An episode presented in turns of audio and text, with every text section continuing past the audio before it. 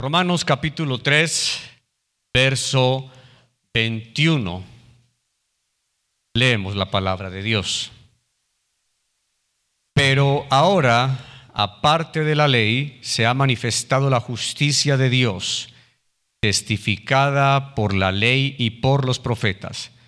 Justicia de Dios por medio de la fe en Jesucristo para todos los que creen en Él, porque no hay diferencia por cuanto todos pecaron y están destituidos de la gloria de Dios, siendo justificados gratuitamente por su gracia mediante la redención que es en Cristo Jesús, a quien Dios puso como propiciación por medio de la fe en su sangre para manifestar su justicia a causa de haber pasado por alto en su paciencia los pecados pasados, con la mira de manifestar en este tiempo su justicia, a fin de que Él sea el justo y el que justifica al que es de la fe de Jesús.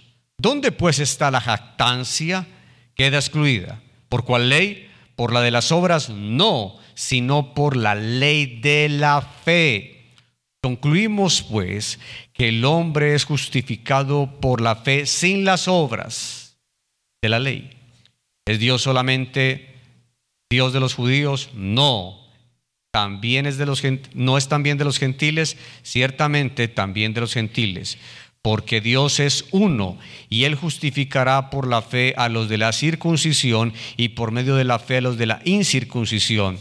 Luego por la fe invalidamos la ley en ninguna manera, sino que confirmamos la ley. Padre celestial y Dios bueno, en el nombre de Jesús estamos delante de ti en esta mañana, en esta mañana gloriosa, en esta mañana maravillosa, en esta preciosa mañana, Dios de gloria, que tú nos regalas. Esto es un privilegio, Dios mío, cuando muchos tienen que caminar horas en selvas. En el Amazonas transitan desde el río por chalupas, dos, tres, cuatro horas, yendo de tribu en tribu a evangelizar y nosotros tenemos un recorrido muy corto para llegar a este lugar y por eso queremos darte gracias porque aún podemos hacerlo. Dios y Señor, en el nombre de Jesús te consagramos esta palabra, que sea esta tocando y permeando nuestro corazón, sabiendo que nuestra salvación depende de ti, Cristo, por lo que hiciste por nosotros, que todas nuestras obras son trapos de inmundicia y que nosotros simplemente somos ovejas de un redil, de un pastor glorioso. Toma mis labios, quita la putrefacción de mi alma, de mi mente y de mi corazón, para que seas tu Espíritu Santo utilizando este tiesto seco para llevar tu palabra. Te damos la gloria y la honra, Padre Celestial, en Cristo Jesús. Amén. Si lo quiere hacer, saluda a quien tenga a su lado en la parte de atrás.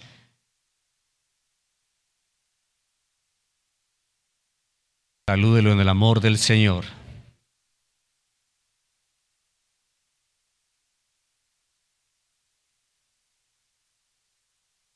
Muy bien. El domingo pasado se empezó a tocar un tema acerca de las cinco solas. ¿Las cinco qué? Las cinco solas. Octubre se ha determinado como la celebración de las cinco solas. Y ya se habló acerca de solo la escritura. Ahora, yo quiero hacer una introducción histórica de todo este tema. Trataré de no tardarme mucho, pero lo hago porque algunas veces he escuchado personas que me preguntan que si el cristianismo nació con Lutero. No. Una cosa es la reforma protestante y otra cosa es el cristianismo. Entonces, Recuerdan ustedes en Daniel capítulo 2 y Daniel capítulo 7, donde Nabucodonosor en el capítulo 2 tiene una visión, la estatua que tenía cabeza de oro, eh, pecho de, plata, eh, los lomos eran de eh, bronce, ¿cierto? ¿Se recuerdan eso? Dos piernas de hierro y los dedos de hierro y de barro. Esa visión fue el imperio babilónico, el imperio de los medos y los persas, que después fue destronado por Alejandro el Grande, que eh, eh, tumba a Darío cuando solo Alejandro tenía 21 años. Alejandro el Grande muere a los 33 años eh, con una cantidad de enfermedades, entre ellos era homosexual, en el palacio que fue de Nabucodonosor, y antes el, el imperio se divide en cuatro de sus generales esos cuatro generales mueren y ya se empieza a erigir el imperio romano unos 200 años antes de Cristo, que posterior se divide en dos, Constantinopla y Alejandría, y estos emperadores romanos que empezaron a erigirse al principio como los Césares, los César, César Julio, que fue el primero, se empezaron a autodenominar dioses, empezaron a autodenominar qué? Dioses, y se les rendía a ellos culto. Si usted quiere mirar un poquitico más, solo mire lo que hizo Nerón en el 64 después de Cristo, que en solo seis días la cantidad de cristianos que mató y asesinó. Estos césares eh, empezaban a autorregirse como dioses y perseguían a todo aquello que no hiciera el imperio romano. Más o menos en el 327, el 28 de octubre del 312, perdón, un emperador llamado Constantino, ¿cómo se llamaba? Constantino, dice la leyenda que él vio una señal en el cielo, una cruz que decía en latín, y no signo venceréis. En con este signo vencerás. Entonces Constantino, al ver que era una cruz, dice, no vamos a perseguir más a los cristianos, no vamos a matar más a los cristianos, sino que haremos del cristianismo la religión de Roma. E impusieron el cristianismo como la religión de Roma más por imposición que por convicción de un nuevo nacimiento. Posterior, Constantino nombra el primer pontífice, pontífice que significa constructor de puentes, eso significa la palabra pontífice, y se empieza a enseñar que este hombre era el puente entre Dios y los hombres, quitando a Jesús del medio. Cuando la Biblia dice en primera de Timoteo 2:5, porque hay un solo Dios y un solo mediador entre Dios y los hombres, Jesucristo. Y luego se le da el nombre de Vicarius Filii Dei, Vicarius Filii Dei que significa, oigan esta herejía, sustituto del Hijo de Dios.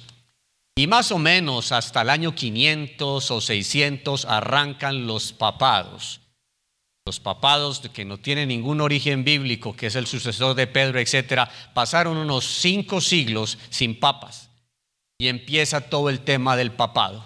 Cuando empieza todo este tema de los, del papado por los emperadores romanos, todo se empieza a oscurecer. Es lo que se conoce como el oscurantismo, ¿cierto? El oscurantismo. Y los papas, uno de ellos empieza a decir, a, través de la bula papal que la Biblia no se puede leer, que el vulgo no puede leer la Biblia, que la Biblia es uso exclusivo del Papa y solo a quien él determine la puede leer. Entonces, cuando se da todo esto, empieza una cantidad de herejías y aberraciones. Siglo XVIII el Vaticano era el estado más rico de toda Europa. Y por allá en 1516, 1517, en Alemania, un enviado monje empieza a recorrer las calles a decir que cuando el chelín, que era una moneda de oro, cayera al fondo del arca del Vaticano, de acuerdo a lo que hayas dado, el Vaticano te iba a dar una super oferta. Iba a sacar tu alma cinco mil años del purgatorio. El purgatorio fue inventado en 1190 más o menos.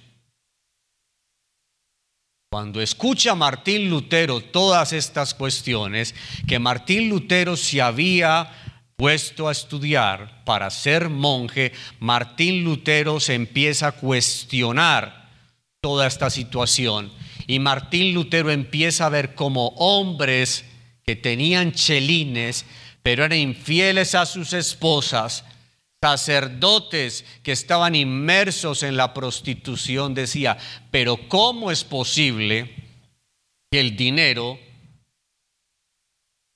salve a una persona?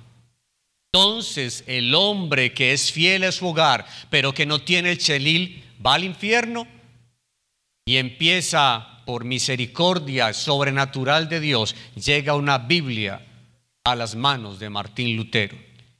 Y Martín Lutero empieza a investigar y empieza a cuestionar a Roma. Empieza a cuestionar y escribe las 95 tesis, las 95 tesis que las, como está ahí en la figura, las clava en la iglesia de Nuremberg, en Alemania. Y hágame esta estaba inventando por aquella época, sale Gutenberg con la primera imprenta. Y empieza el WhatsApp de la época. Y empiezan las personas a sacarle copias a esas 95 tesis, a imprimirlas en Gutenberg y se riega todo esto por Alemania, por Europa y llega a Roma. Y para no extenderme más, Martín Lutero llega hasta hermosa, hermoso texto de Romanos 1.17. Mas el justo por la fe vivirá. Mas el justo por la fe vivirá. Es una referencia de Habacuc 2.4. Entonces, el texto que toma Martín Lutero lo toma de la carta de navegación la constitución que cada creyente ya debe haber leído de pe pa, que es Romanos. Romanos es un contenido extraordinario, magnífico, lleno de doctrina para el creyente. John Knox, que fue un teólogo escocés que nació en 1514, en esa misma época donde empezaba todo el tema de la reforma, decía, la epístola a los romanos es el libro principal del Nuevo Testamento y el más puro evangelio, tan valioso que un cristiano no solo debería saber de memoria cada palabra, sino que también debería llevarlo consigo como el pan cotidiano de su alma. Romanos está lleno de doctrina por doquier. Te invito que si no ha leído Romanos, lo haga. Y si ya lo hizo, lo volvamos a hacer. Entonces, cuando Romano nos enseña una cantidad de doctrina preciosa, nosotros tenemos que entender que Pablo normalmente escribía a las iglesias para asuntos doctrinales o morales. Pero realmente, como dijo Juan Calvino, esto es una joya literaria del Evangelio. Romanos hay que estudiarlo y lo que vamos a, eh, lo que acabamos de leer son las bases y fundamentos donde Martín Lutero fundamentó sus cinco solas.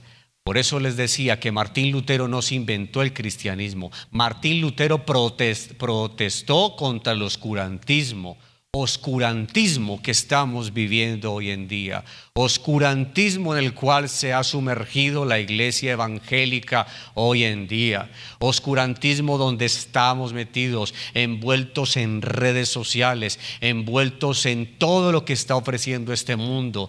Yo creo que Satanás nos ha colocado tanto dulce para distraernos que la iglesia evangélica ha menguado en santidad. Hemos menguado en santidad y en pureza. Ese mismo oscurantismo que Roma tuvo hasta el siglo XIX, que empieza a menguar en el siglo XX, de una u otra manera, Satanás lo ha puesto en la iglesia evangélica en todo el mundo porque nos aterra que se nos hable de santidad, nos ofusca que nos hablen de pureza, nos molesta que nos hablen de todos estos temas. Queremos que nos hablen sino de prosperidad. Solo averigüese en esta ciudad donde hay iglesias donde se predica prosperidad y vaya y son llenas las iglesias. No nos gusta que se nos hable de sana doctrina. El oscurantismo ha llegado a tal nivel, a tal nivel que nos ha anestesiado. Y muchos, gracias a Dios no son ustedes, pudiendo venir a la iglesia, se quedan en la casa. Muchos, que gracias a Dios no somos nosotros, llegan al culto cuando el culto se está acabando. Y éramos cuando íbamos como cuando íbamos a misa, que nos hacíamos atrás y nos persinábamos y con eso decíamos, ya hicimos la de la semana. El oscurantismo se ha metido en la iglesia en todo el mundo. Hay unas cosas muy simples de lo cual hemos perdido mucha pureza. Pablo en Romanos nos enseña dogma de santidad, de fe, de pureza y de doctrina evangélica. Amén. El primer punto es qué es la justificación. ¿Qué es la justificación? Esta justificación de Romanos 3, que hicimos desde el, versículo 21, va hasta el versículo 25 del capítulo 4. Si ustedes pues lo leen en casa, se dan cuenta que la justificación de Dios es una obra maestra que es inentendible solo en la soberanía de Dios. Es un acto legal, ¿es un qué? Un acto legal de parte de Dios mediante el cual Él declara que nuestros pecados están perdonados y que la justicia de Cristo nos pertenece y nos declara justos ante sus ojos. Qué cosa tan extraordinaria. Cuánto pecado había y aún existe en nuestras vidas. Antes de llegar a Cristo, cada uno recuerde dónde estaba y de dónde nos sacó el Señor. Como dicen por ahí, no es que yo acepté a Cristo, no, usted y yo no nos aceptamos a Cristo. Cristo se nos atravesó en el camino. Cristo se nos atravesó en el camino. De una u otra manera el Señor se nos atravesó. La justificación es de una manera tan sobrenatural que se los voy a tipificar en un ejemplo tan sencillo que alguna vez lo escuché y me llamó poderosamente la atención lo que es la justificación de Dios Padre. Un ladrón en una cruz. ¿Cuántos años predicó Pablo?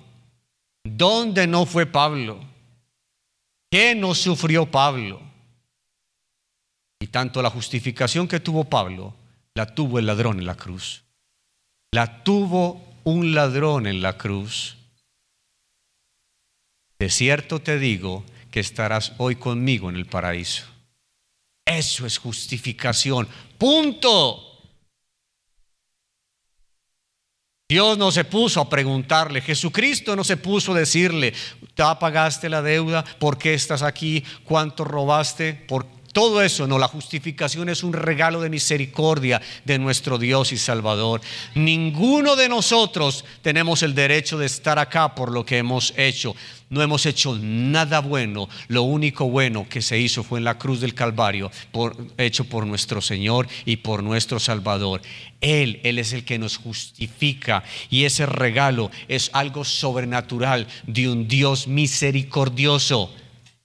¿De un Dios que misericordioso. Ese Dios misericordioso nos da la posibilidad de que usted y yo estemos en este lugar. Esa es la justificación. Es un regalo que Dios nos entrega para que usted y yo tengamos la posibilidad acerca de un Dios que es sobrenatural. Indica que es un regalo legal y no de carácter moral. Sabe, yo no sé usted con qué lucha, todos tenemos una lucha, todos tenemos una lucha, todos. Tengo que decir abiertamente, públicamente, muchos luchan hoy todavía con juegos de azar, el carácter, la pornografía, la mentira, Estamos sentados en la iglesia, pero Dios sabe que, que tenemos cada uno en el corazón. La justificación es que Dios, aún sabiendo la putrefacción que hay en nosotros, la putrefacción, hermanos, cada rato escucho esta frase, y últimamente con el materialismo que maneja esta sociedad, con el sintoísmo de las nuevas tendencias filosóficas, es que yo soy bueno. Yo no me meto con nadie. No, pues, hola. No hay nada bueno en nosotros, hermano. No hay nada bueno.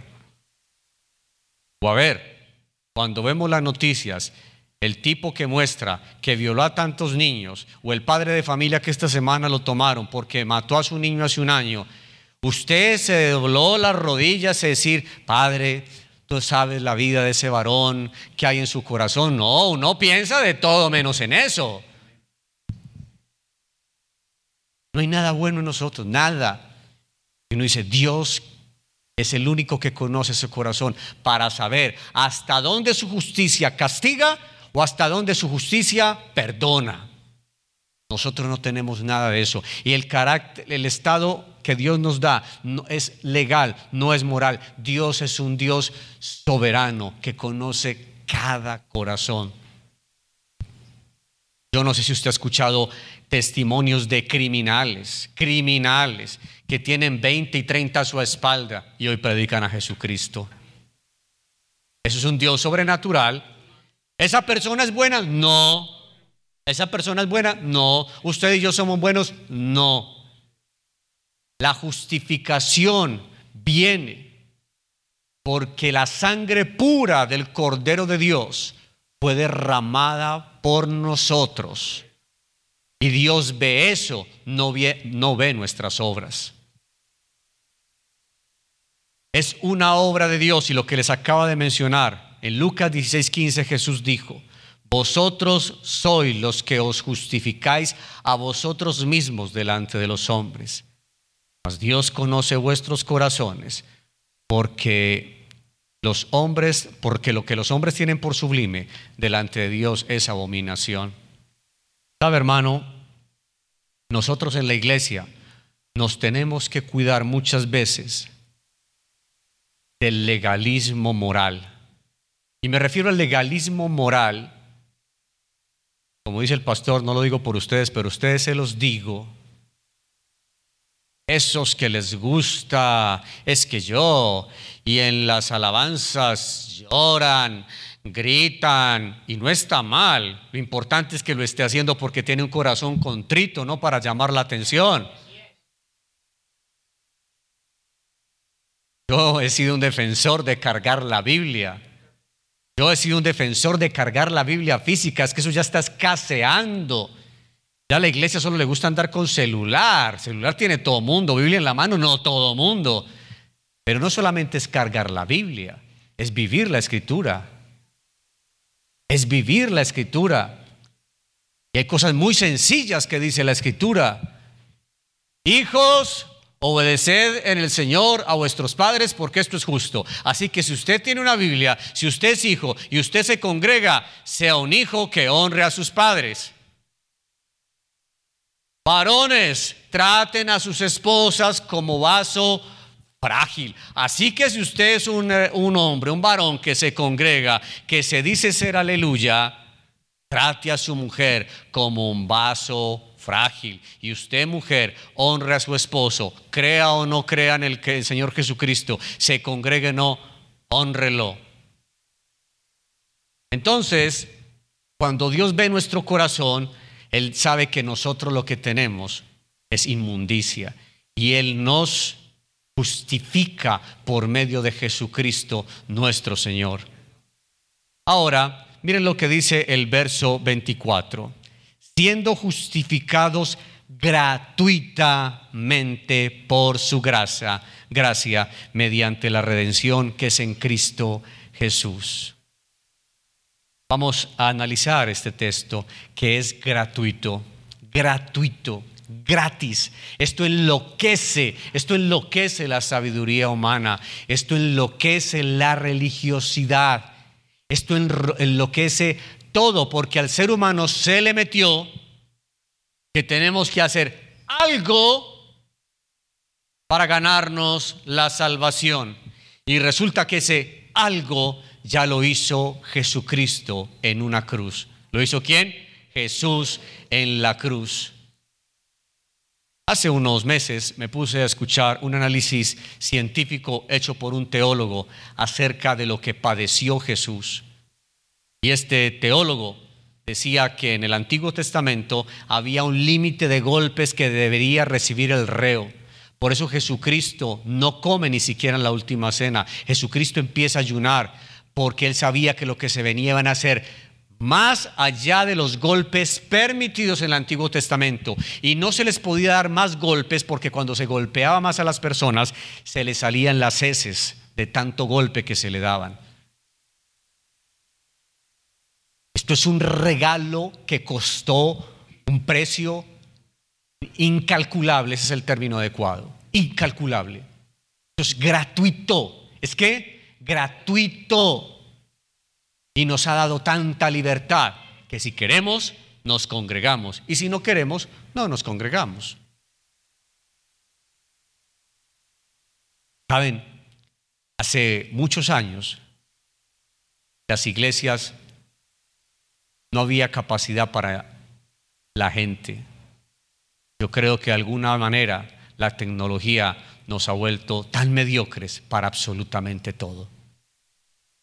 Yo le invito a que busque en internet gente que le toca coger un burro para ir después coger una chalupa, meterse un río para ir dos horas de navegación a escuchar la palabra de Dios.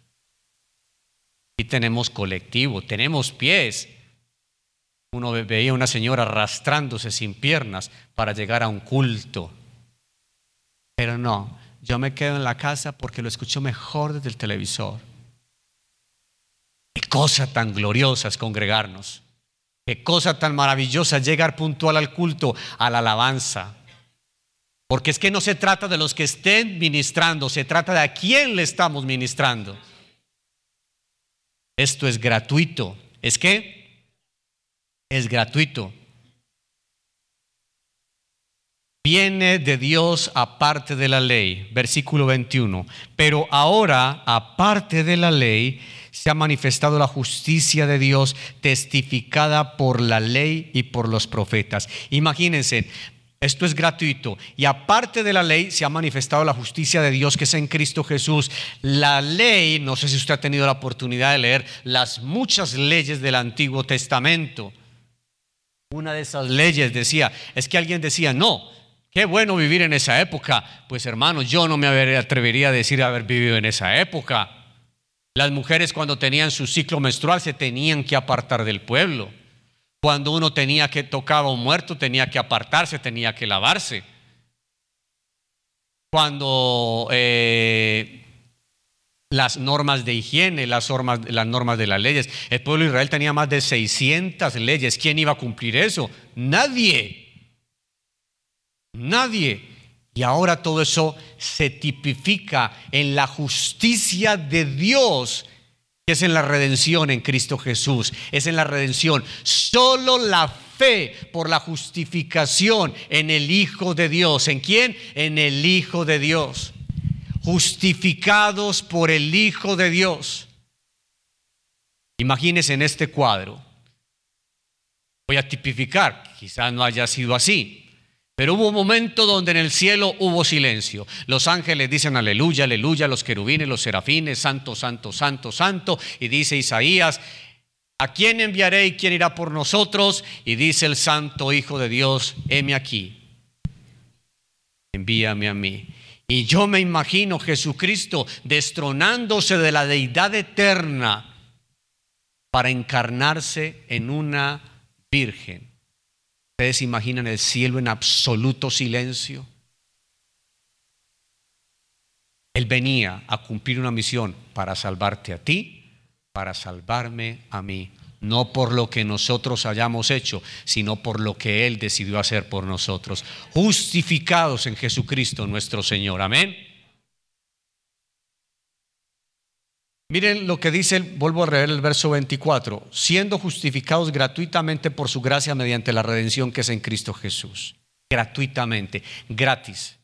Una cosa es que nosotros recibamos el salario, el pago por nuestro trabajo, Y otra cosa muy diferente es que uno reciba algo gratis. ¿Algo qué? Gratis. Algo gratis. Esa es la sublime gracia de una justificación gloriosa de un Señor que es sobrenaturalmente amoroso sobre nuestras vidas. Justificados de manera gratuita. Es como si usted, padre de familia, le dice a su hijo, cuando se acabe el año, le voy a dar de regalo bueno, en la época mía, pues una bicicleta. Hoy en día es un Xbox, yo qué sé, una, una ametralladora, todas las vainas que dan ya los papás hoy en día, pues. Y se acaba el año y no llega la cicla. Y entonces el muchacho dice, ¿y mi cicla? Y el papá le dice, pero es que perdiste el año. Y el niño le dijiste, pero es que tú no me dijiste que para la bicicleta yo tenía que ganar el año. Tú me dijiste que me la ibas a regalar, no me la condicionaste.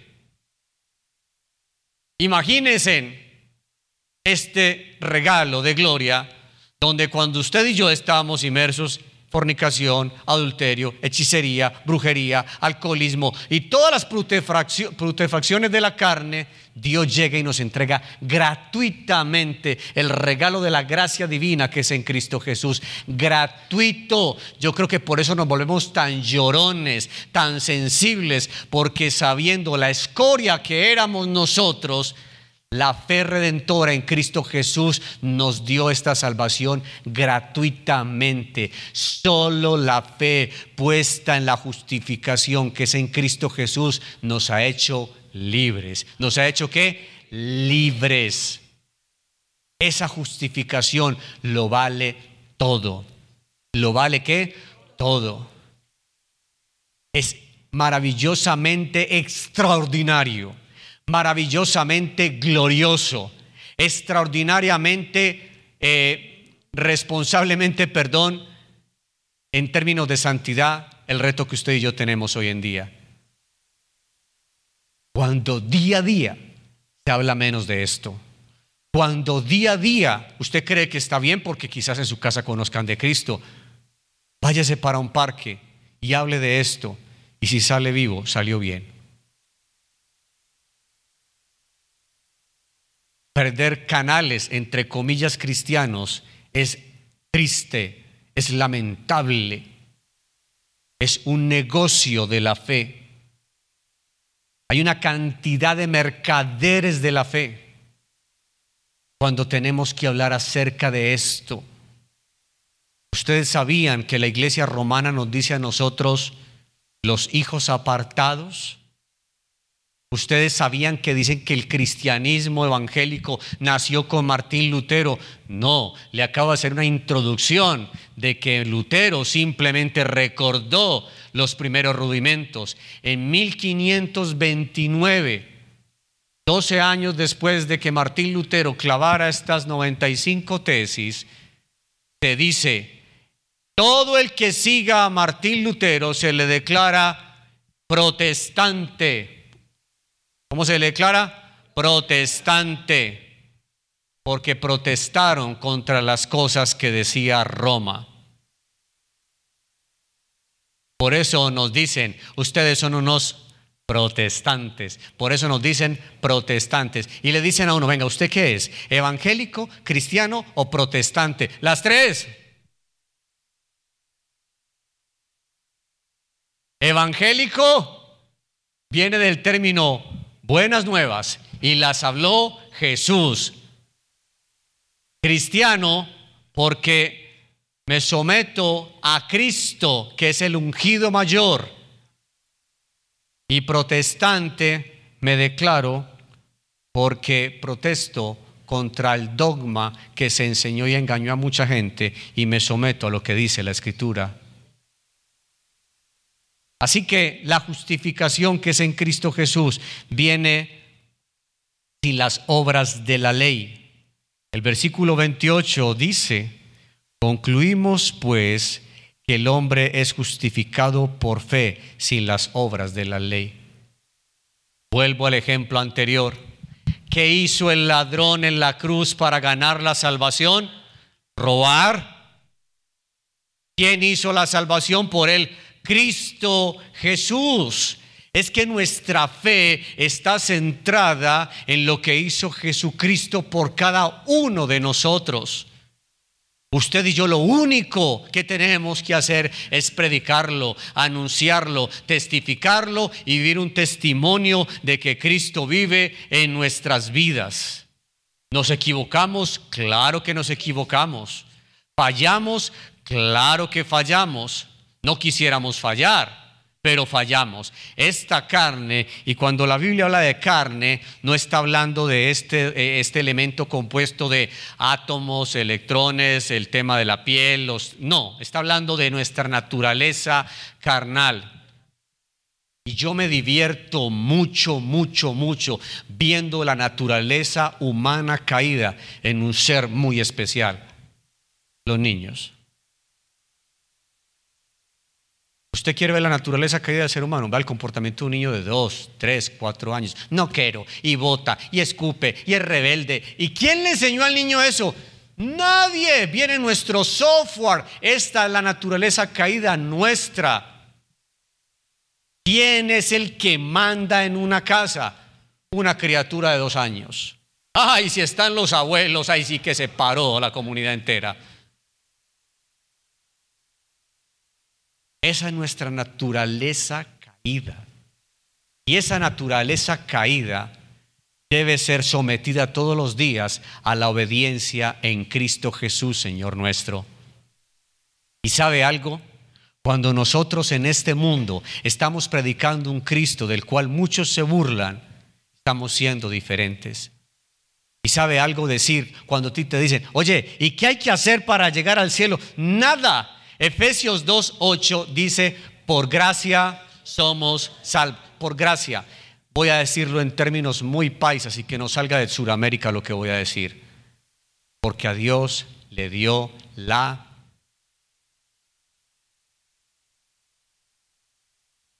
Punto, no más. Punto. Porque Dios quiso. ¿Qué tenemos que hacer?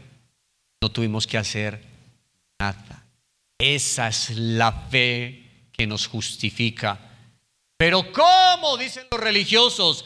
¿Cómo dicen los budistas? ¿Cómo dicen los metodistas? ¿Cómo dicen los musulmanes? Hay que ir a la Meca, hay que flagelarse, hay que hacer no sé qué otras cosas. Hay que meterse y apartarse, que fue el error que tuvo Roma de apartarse los monjes para no tener contacto para flagelar la carne. La Biblia nos dice muy diferente. Nosotros tenemos que someternos por gracia y misericordia mediante la justificación que es en Cristo Jesús, aceptarlo a Él como Señor y Salvador y caminar todos los días con Él y para Él. Eso es lo único que tenemos que hacer. ¿Es fácil? Pero tampoco imposible. Tampoco imposible. Alguien dijo, no, es que eso es muy difícil. Bienvenido al club. Si esto fuera para todo mundo, las iglesias estuvieran atestadas. ¿Sabe que es tan simple, pero a la vez tan, tan, tan llena de filigrana espiritual? Yo le invito a que simplemente, si usted lleva varios años en esta iglesia, devuelva la cassette tres años para atrás. No hay el 50% de las personas que venían tres años atrás acá. No las hay. No las hay. Y me encuentro con muchos que dicen, ah, no, yo, yo, yo sí me congrego. En la casa, tengo la emisora, de cuando en vez, o me aparté y no he conocido al primero, al primero que se haya apartado y esté viviendo bueno, no lo he conocido, no lo conozco. Esta semana me decía una chica que le estilparon un cáncer, de seno, que estaba en la alabanza en una iglesia X, y me decía, ¿será que esto es un castigo de Dios por haberme apartado? Y yo le decía, no llames a Dios un monstruo, no llames a Dios un monstruo, porque ella se apartó por irse tras de un hombre, pero el pecado siempre traerá consecuencias. Y puede que esa consecuencia del pecado no haya sido un cáncer, es una vida amargada, es una vida vacía. Así que se justifica andar en esta justificación que es por la obra redentora de Cristo Jesús. Se justifica. Vale toda la pena caminar todos los días por la puerta estrecha. Vale toda la pena ser apologéticos, defender la fe, defender los principios, defender los valores. Así muchos digan, no que mantan regañón, no que mantan legalista. Prefiero que me digan eso a no fallarle a mi Señor y fallar en el sentido de no testificar lo que lo hemos testificar. Fallamos, claro que fallamos, todos tenemos una lucha diaria, pero lo que les quiero decir es que esta justificación no vino por obras, así que todos los días vengamos a la cruz dando gracias por lo que hizo por nosotros y viviendo para anunciarlo a Él y solamente a Él. A mí me fascina mandar en estados, montar en las redes sociales, en lo que yo pueda anunciar a Cristo. Hágalo usted. No anuncie sus reuniones familiares con la de guaro en la mitad. Eso avergüenza el Evangelio. Pero ¿cómo así? Este no es cristiano. Y mire lo que está anunciando. Hay cosas tan simples, lo que les decía yo ahorita del Halloween. Usted sabía que hay hermanos que no volvieron a la iglesia porque le dijimos que el Halloween es una fiesta y les enseñamos y le decíamos a los, padres, oh, cuidado con los niños, etcétera, y con esas cosas no se meta, yo hago lo que me dé la. Pero finalmente los encuentran con el tiempo, sus vidas están muy amargaditas y están viviendo situaciones muy difíciles porque decidieron darle la espalda al que nos justificó por medio de la sangre redentora que es en Cristo Jesús. Así que hoy salga usted tan lleno, tan lleno de esa fe gratificadora que nos justificó diciendo, no lo merezco. Y en verdad muchachos, en verdad iglesia, en verdad amigos, no lo merecíamos. No lo merecíamos. El versículo dice que la justificación es un acto judicial de Dios. Esto me fascina. Es un acto judicial de Dios. Usted sabe que en Proverbios dice que Dios abomina al que al justo lo llama pecador y al impío lo llama justo. Yo creo que ese versículo de Proverbio lo tendrían que tener todos los jueces de esta república que exoneran a criminales porque les han pagado mucho dinero que llevan a la cárcel a un tipo que se robó un caldo de gallina en un supermercado para darle comida a sus hijos y lo meten un año a una cárcel, pero declaran que no es una persona riesgosa para la sociedad aquel que ha matado a su esposa a golpes y lo dejan libre. Yo creo que el juez justo y soberano de toda la creación es el que dice, los declaro justos a ustedes por la fe que es en Cristo Jesús al derramar su sangre pura por cada uno de nosotros. Yo no sé si usted se ha leído o ha visto la cabaña, pero en una escena de la cabaña aparece la sabiduría. Y cuando la sabiduría empieza a decirle a este hombre, ¿por qué estás juzgando a tu padre que es alcohólico? Y le empieza a mostrar para atrás y para atrás. Y dice, y si sigues, llegaríamos hasta Adán. Porque es que desde Adán hasta el día de hoy nosotros no tenemos nada bueno, nada bueno. Y lo único bueno que tenemos es Cristo en nuestras vidas, nada más, nada más. Justificados por la fe en Cristo Jesús, que Él fue la propiciación que Dios colocó para lavar tu pecado y mi pecado.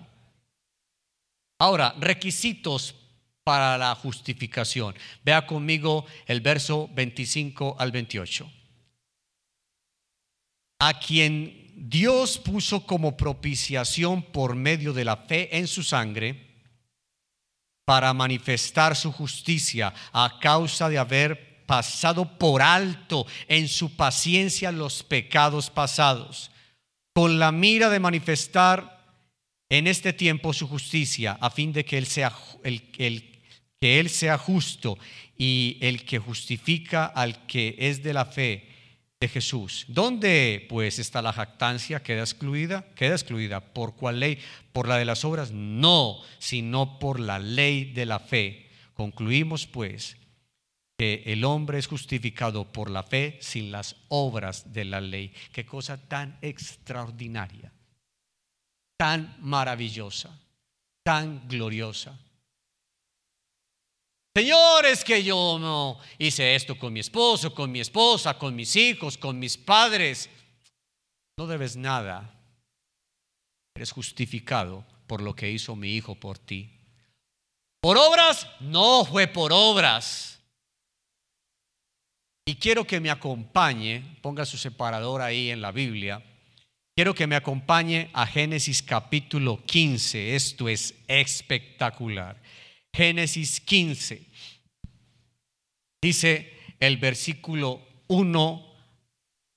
Después de estas cosas vino la palabra, vino palabra de Jehová Abraham en visión diciendo, no temas Abraham, yo soy tu escudo y tu galardón será en sobremanera grande. Y respondió Abraham, Señor Jehová, ¿qué me dará siendo así que ando sin hijo? Y el mayordomo de mi casa es este Damanesco Eliezer.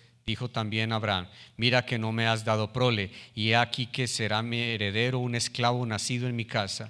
Luego vino palabra de Jehová diciendo, no te heredará este, sino un hijo tuyo será el que te heredará y lo llevó afuera y le dijo, mira ahora los cielos y cuenta las estrellas y las puedes contar. Y le dijo, así será tu descendencia. Y creyó a Jehová y le fue contado. ¿Por qué? Creer es lo que nos justifica. Cuando usted lee Los Reyes de Babilonia, cuando usted busca eso en History Channel y ve los Reyes de Babilonia, arranca más o menos en 3000 años antes de Cristo. Eso es una investigación histórica extraordinaria. Y por allá en el año 2900 antes de Cristo habla de Sargón el Grande y habla de dos tierras, Ur y la otra se me escapa. Y de Ur llama Dios a Abraham. Lo llama de una tierra impía. Abraham era un impío pecador era un impío pecador Abraham y lo llamó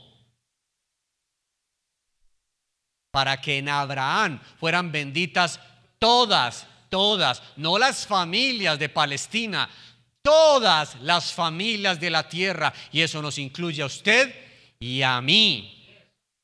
Y dice, Mire, Abraham es un personaje tan importante que se le dedican casi 12 capítulos en Génesis. Se habla de él en el Nuevo Testamento, se habla de él en Hebreos. Abraham le creyó a Dios. ¿Le qué? Le creyó a Dios y por eso la fe es mucho más que un un sentimiento intelectual. No es que yo tengo fe. Los ateos también tienen fe. Es que se tiene que tener mucha fe para creer que la nada produjo algo. Y fuera de eso sin fundamento. Hay un fundamento antropológico, genético y científico para demostrar que hubo creación. Pero no me voy a meter en eso en este momento. La fe de Abraham le fue contado por justicia, no por obras, porque pasaron 430 años después de que Dios habla con Abraham para que llegara la ley por medio de Moisés. Pasaron tres capítulos o dos capítulos después de este para que Abraham sacrificara o fuera a sacrificar a Isaac. Así que no fue por obras, hermanos. No es por obras. Usted y yo no somos salvos porque madrugamos en la escuela dominical. Es la fe que es en Cristo Jesús. Es un tema mucho más allá intelectual. Yo creo, ¿crees en qué? Y este es un tema que me tocó mucho hace muchos años. Los demonios nos ganan. ¿Sabía eso? ¿Crees en Dios? Bien haces, porque los demonios también creen y tiemblan. Nos ganan, nosotros no temblamos. No, nosotros llegamos a culto cuando queramos. Nos vestimos como queramos. Chateamos durante el culto, comemos chicle durante el culto, hacemos lo que queremos durante el... Los demonios creen y tiemblan. Son reverentes y tiemblan delante de Dios. Pero no es temor reverente de salvación, es que saben que les espera. Y nosotros sabiendo que nos espera una gloriosa vida eterna en Cristo, nos hemos vuelto irreverentes. Ahí es donde menguan los amenes. Vamos terminando. La base para la justificación. La redención. Versículo, insisto, en el versículo 24. Dice, siendo justificados gratuitamente por su gracia mediante la redención que es en Cristo Jesús. Usted sabe que toda religión, la que usted me quiera mencionar, usted sabía que el comunismo es una religión, que el socialismo es una religión, que el budismo siendo ateo es una religión, que el comunismo es ateo. Todas las religiones enseñan a hacer algo, obras, obras, obras, obras, obras. No sé si usted le tocó o fue de esos beneficiados de la época religiosa que se iba caminando descalzo hasta Girardota en la época de Semana Santa. Yo no sé si usted le tocó flagelarse su cuerpo por causa del tema de la Semana Santa. Yo no sé si usted le tocó o, hacía que no se podía comer carne en Semana Santa. Hoy muchas familias tal parece que vivieran en Semana Santa por la canasta familiar. Y no lo digo en son de burla, lo digo por la tristeza económica en que está inmersa el mundo y nuestro país. Puras obras, puras obras, obras, obras. Dios no ve nada de eso, no lo ve. Dice la escritura que fuimos justificados gratuitamente mediante la redención que es en Cristo Jesús. No hay otro sacrificio que se pueda hacer más sublime, más hermoso que ese, lo que Cristo hizo por cada uno de nosotros. Y Lutero decía, solo es por lo que Cristo hizo. Y Roma decía, no, es por lo que diga el pontífice. Y Lutero decía, no, es por lo que dice la escritura, que somos justificados. Es en la fe en el Hijo de Dios por su sacrificio. Y Lutero fue perseguido para ser asesinado. Lutero fue excomulgado. Unos reyes de, de, Holanda, de Francia, perdón, lo escondieron porque Lutero iba a ser asesinado. Ah, parece usted hoy en día decir esto. Si no lo matan, lo tildan de loco. O le pasa lo que me pasa a mí, que uno se va quedando solo. Lo que le decían a uno que éramos amigos, ya no somos amigos. Este man está loco, este man anuncia a Jesús. Yo con ese evangélico no me junto. Yo con ese aleluya que siempre tiene que estar hablando de Dios. Esta semana eh, estaba en, en cierto lugar y la gente empieza con esa carajada que la guerra, que lo de Corea, y yo los dejaba y los dejaba y los dejaba hablar, y siempre me voy a la escritura, siempre les muestro, siempre les digo a través de la historia, siempre les digo a través de cómo se va cumpliendo todo, y a la gente no le gusta que se le hable de Dios. A la gente no le gusta que se le diga que este libro se está cumpliendo, y somos justificados gratuitamente en Cristo Jesús.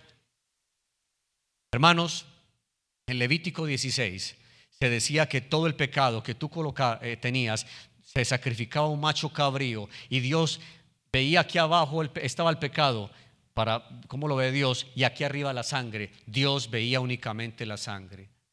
Hoy en día, después de la redención que es en Cristo Jesús, sabemos que Dios ve el sacrificio y nos llama justos. Nos justificó por el sacrificio de su Hijo cuando tú y yo éramos injustos. Así que, hermanos, no pisoteemos la sangre del cordero. Vivamos reverentemente en una vida de fe que nos justificó y nos compró, nos redimió. Lo que Jesús hizo por nosotros es absolutamente inexplicable en términos de amor. Fuimos absueltos. Ese es el resultado de la justificación. Fuimos absueltos. Eso es un derecho que nos da libertad, que es en Cristo. Y esa libertad no es para pecar deliberadamente, como dice Romanos 6, versos 1 y 2. No, nos dio libertad. Somos libres, hermanos. Somos libres. Somos libres. Si hoy partimos a la eternidad, nos presentaremos delante del Rey libres. Espero que no con las manos vacías, y me refiero que usted haya hablado de Cristo por doquier, que haya predicado por doquier, que haya alcanzado las almas con la predicación del Evangelio por doquier. pero somos libres, justificados. Hubo un precio que se pagó y esa justificación nos da el derecho de decir que somos justificados no por nuestras buenas obras, sino por la obra redentora de Cristo que pagó por nosotros. Yo quisiera que usted reflexionara por un momento qué precio está dispuesto a pagar. Lo único que Dios pide es una vida íntegra delante de Él. No pide más. Podemos diezmar, podemos ofrendar, podemos cantar alabanzas, podemos trapear la iglesia, podemos regalar mercados, Nada de eso nos justifica delante de Dios. Nada de eso. Yo llevo muchos años trabajando con niños. He ido a extramuros de esta ciudad.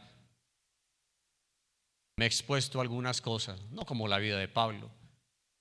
Hemos predicado el Evangelio y nada de eso me llevará al cielo. Nada de eso. Nada. Pablo fue mordido por serpientes, fue tirado en una embarcación, estuvo en un desierto, fue lacerado, fue azotado y fue decapitado. ¿Por eso fue al cielo? La misma justificación que recibió Pablo la recibió un ladrón en una cruz. Así que no lo estoy invitando aquí, de aquí salga a hacer su vida como quiera. Usted tiene que tomar una decisión, hermanos. ¿Somos de Cristo o no somos con Él?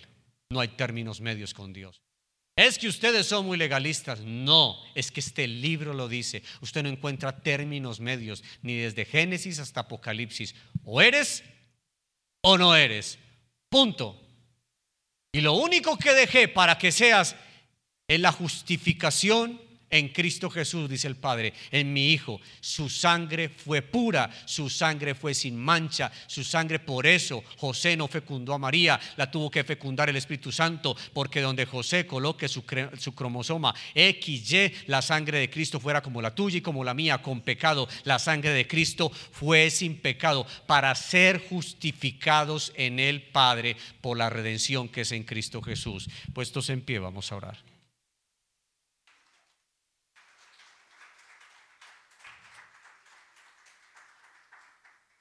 Te damos gloria y alabanza en esta obra, Padre Celestial. Te damos alabanza y adoración, Dios bueno. Te bendecimos, Padre Celestial, Dios único, Dios santo, en el nombre de Jesús, sabiendo que tú eres el Señor, conscientes de que eres Dios sobrenatural, soberano, sabiendo, Dios de gloria, que tú nos compraste, nos has redimido y nos has hecho sacerdotes nación santa, pueblo adquirido. No somos nada. Nuestras miserias y asqueroso pecado está delante de tu altar todos los días. Y tú nos dices que somos justificados en Jesucristo. Solo la fe en el Hijo de Dios, que nos salvó gratuitamente, Padre Celestial y esa gratificación que para nosotros es, a ti te costó un precio grande, un precio grande. Porque no nos miras, Dios de gloria, en la putrefacción de nuestros corazones, sino que miras el sacrificio de nuestro Señor por amor a nosotros. ¿Qué te parece si abres tu boca? ¿Qué te parece si le dices cuánto le amas?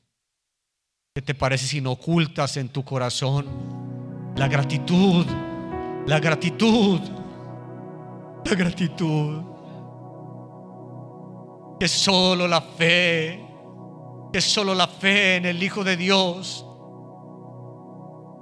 que solo la fe en Cristo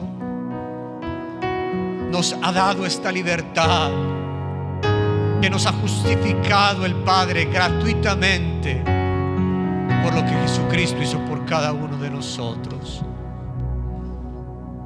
Levanta tus manos, dile gracias, dile gracias, dile gracias. Olvídate, olvídate de todo lo que hemos hecho. Porque el Padre en este momento lo único que está viendo es que nos ha justificado gratuitamente. Y si tú, amigo, que no has nacido de nuevo, te invito que al final te quedes para que hagas una corta oración de fe. Porque esta promesa está hecha para los hijos, solamente exclusiva para los hijos de Dios. Aleluya.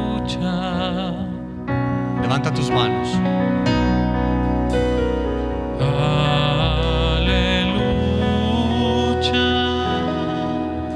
Reinas tú, poderoso Dios. Vamos, dile aleluya. Aleluya.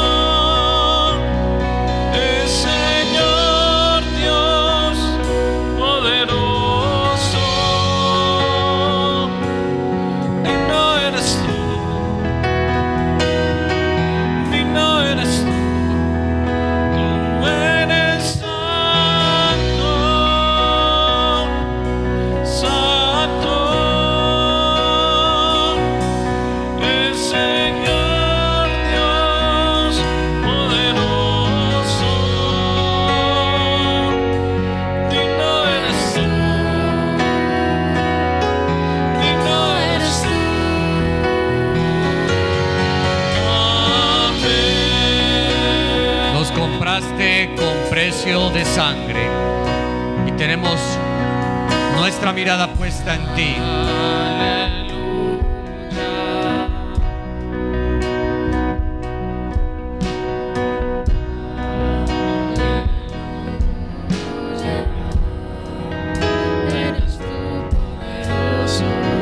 Tú eres el Señor Dios Todopoderoso, el Todo Suficiente, el que se entregó por nosotros en una cruz, el que derramó por nosotros toda su sangre justificados en el Padre.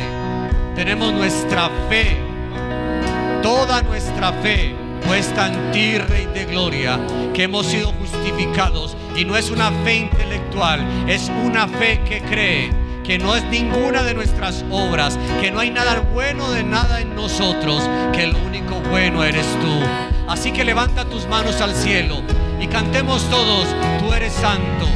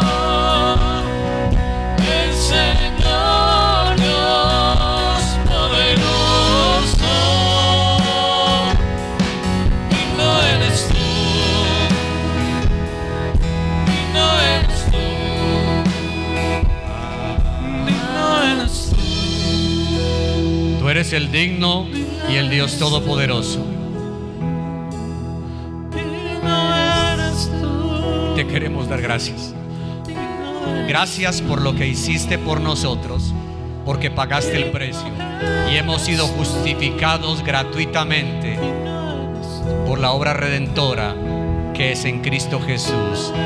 Nada más. Te damos la gloria y te damos la honra y te decimos que te amamos y te queremos obedecer, Padre Celestial. En Cristo Jesús.